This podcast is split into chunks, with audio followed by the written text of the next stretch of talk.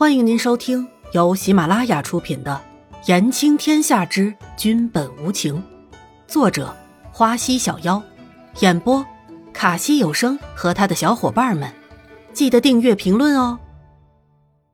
第四十四集，驯马。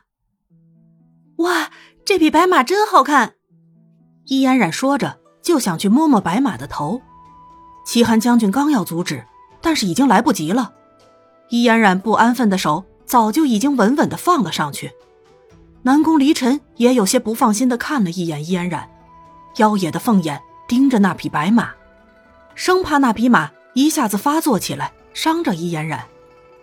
倒是易安然一点也感受不到众人的紧张，摸着白马柔顺的白毛，再摸摸白马的身子，看着白马的眼睛。你长得真好看呀，易嫣然对着白马喃喃道，心里可是喜欢极了。如果是自己骑着这匹白马，肯定和唐僧的白龙马有的一拼了。虽然人家的是龙变的，但说不定眼前的白马也有什么大的来头呢。易嫣然想着就乐，是什么变的呢？白马叫了一声，扬起了两只前蹄。马身向后面倾斜了下去，齐寒将军一看白马扬起了蹄子，立即挡在了伊颜染的前面，夹在了马和人的中间，将伊颜染逼退了一大截的距离，拽着缰绳，一脸紧张的对南宫离尘说：“呃，皇上，还是等臣驯服再骑吧。”其实齐寒将军现在还有点怕这匹马跑了，那样的话可真的是很舍不得的一种心情啊。自古英雄爱宝剑，可是齐寒将军这个武将也是很爱好马呀。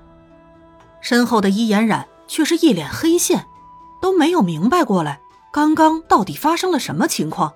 眼前的那匹白马就换成了齐寒将军。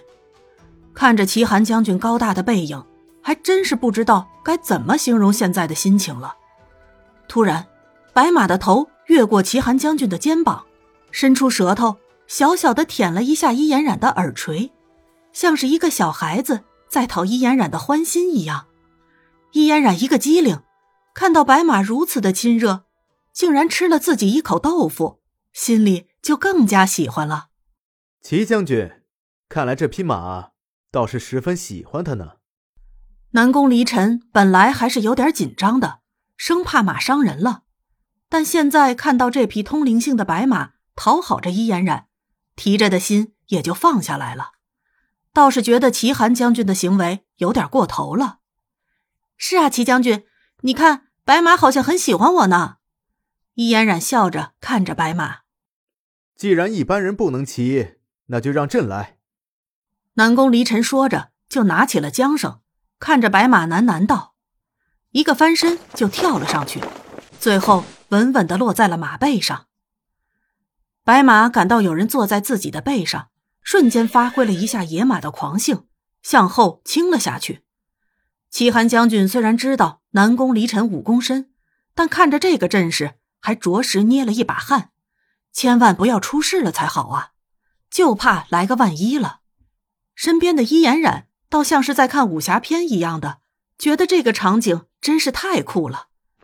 南宫离尘加紧了一下马肚，白马吃了一力。疯狂的向着牧场远方跑去。